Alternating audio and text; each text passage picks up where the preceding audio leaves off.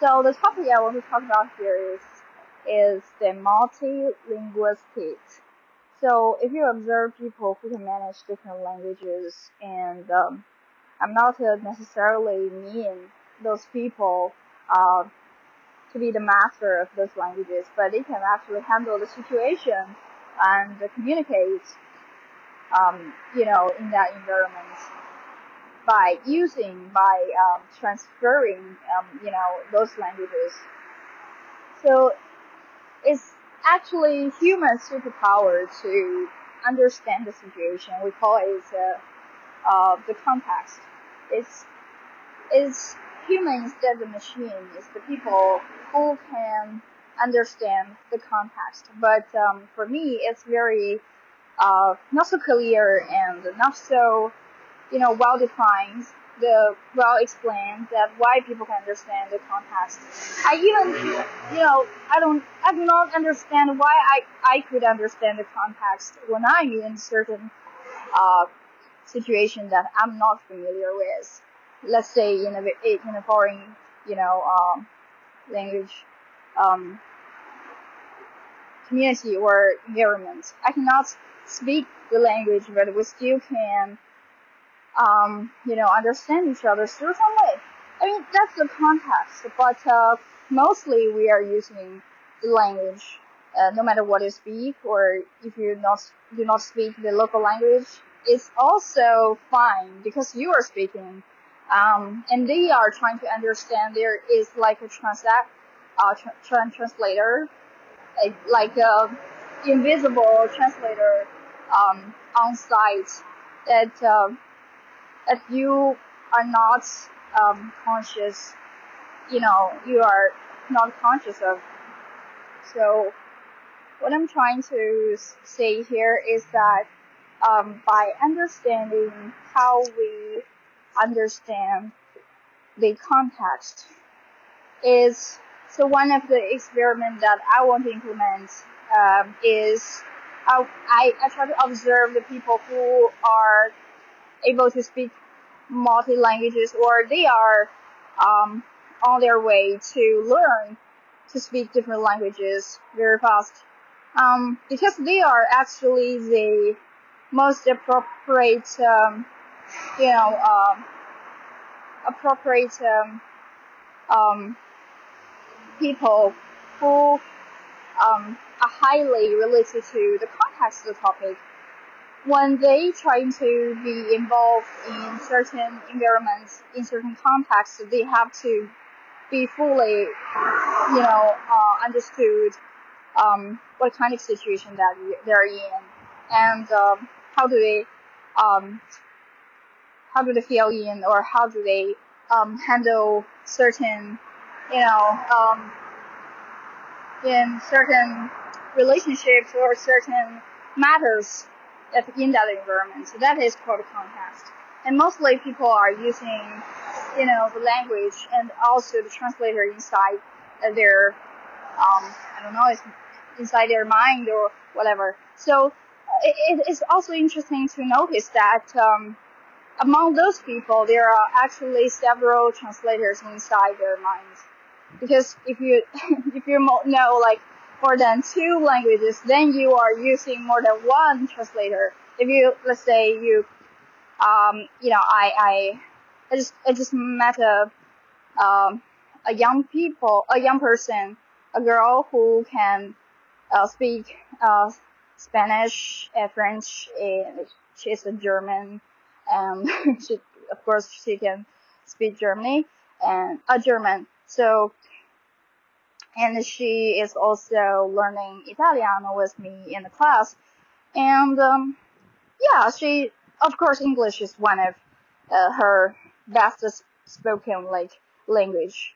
So so um, it is obvious that she can speak more than three, probably five languages. Um, so we can imagine that how many um, translator inside a translator are inside her mind, right? Every time she try try to, you know, um, explain something in a certain situation, which is different from German, um, she has to use the translator. So, so, so the definition, sorry, sorry, the, the, the, the topic, the, the notion of the definition of translator.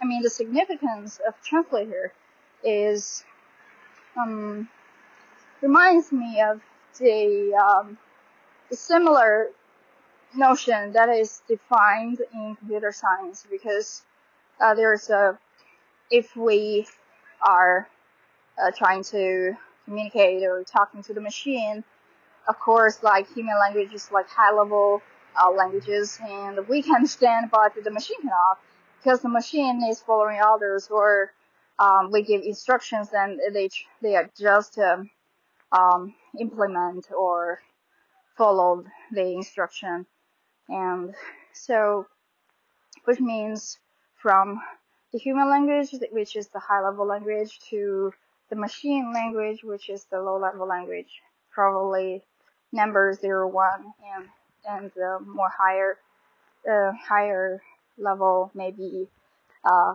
some um, you know higher level language, but um, but generally speaking, what we speak um, as humans cannot be understood by the machine directly.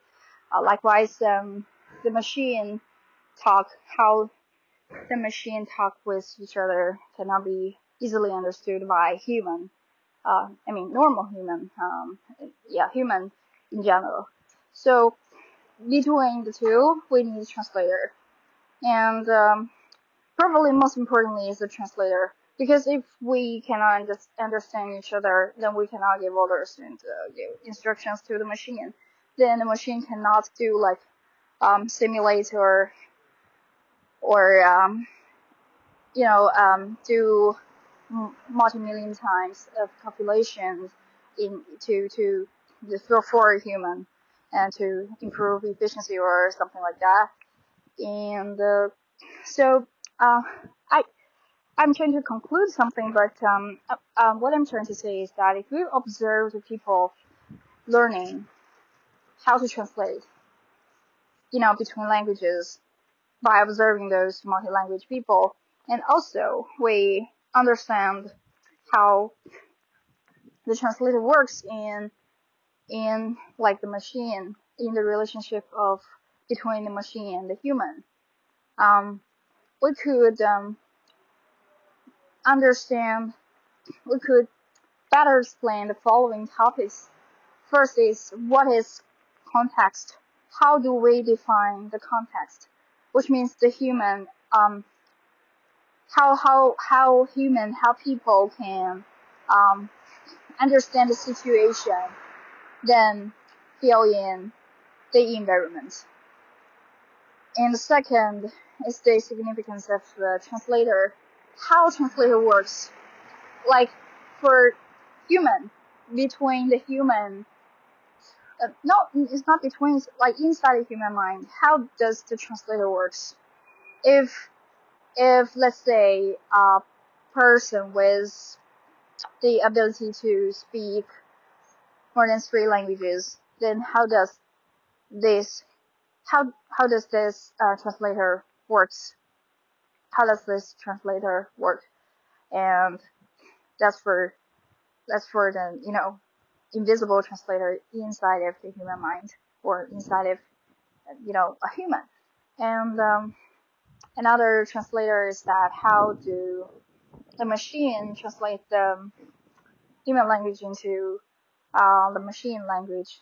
I think that's more maybe more clear and more definitions or uh, explanations that we could think of but but that could be better actually.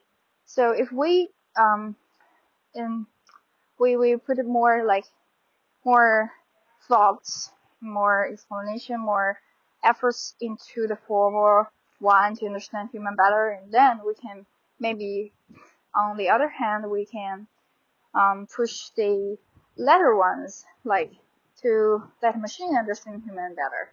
So yeah, that's probably some interesting topics I'm focusing on and. Uh, that's probably the reasons that we have to be more active, be more um, involved into languages, both people, the natural languages, and uh, also the machine language.